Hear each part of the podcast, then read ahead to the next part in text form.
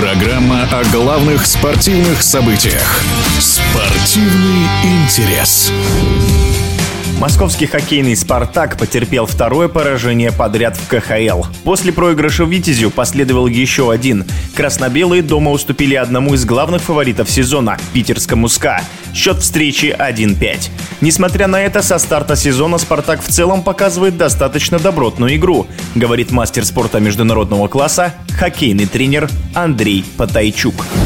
Я посмотрел несколько матчей по КХЛ ТВ и присутствовал на домашних играх Спартака. На мой взгляд, команда играет достаточно хорошо, играет довольно-таки хорошо в обороне и довольно-таки достойно выглядит. Есть, конечно, небольшие проблемы, то, что касается, наверное, своего пятака. Очень много шайб со своего пятака пропускает. Но нужно отметить игру обоих вратарей. Это Рыбар и Красиков. Очень хорошо смотрятся. Во многих матчах, я бы сказал, так тащат команду, да, да. То, что касается селекции, там, то, что денег не нашли на Широкого, ну, я думаю, что политика клуба такова, что сознательно, наверное, пошли на омоложение команды. То, что обмен Никишина, здесь как бы Спартак получил компенсацию за Никишина в виде игроков, довольно-таки большое количество. Да, это может быть перспективные игроки в каком-то, да, ближайшем будущем, но то, что я видел, особое впечатление эти игроки как бы для меня не создали абсолютно. А так, в принципе, принципе, я бы отметил то, что команда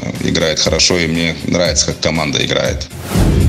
В эфире спортивного радиодвижения был мастер спорта международного класса, хоккейный тренер Андрей Потайчук. Спортивный интерес.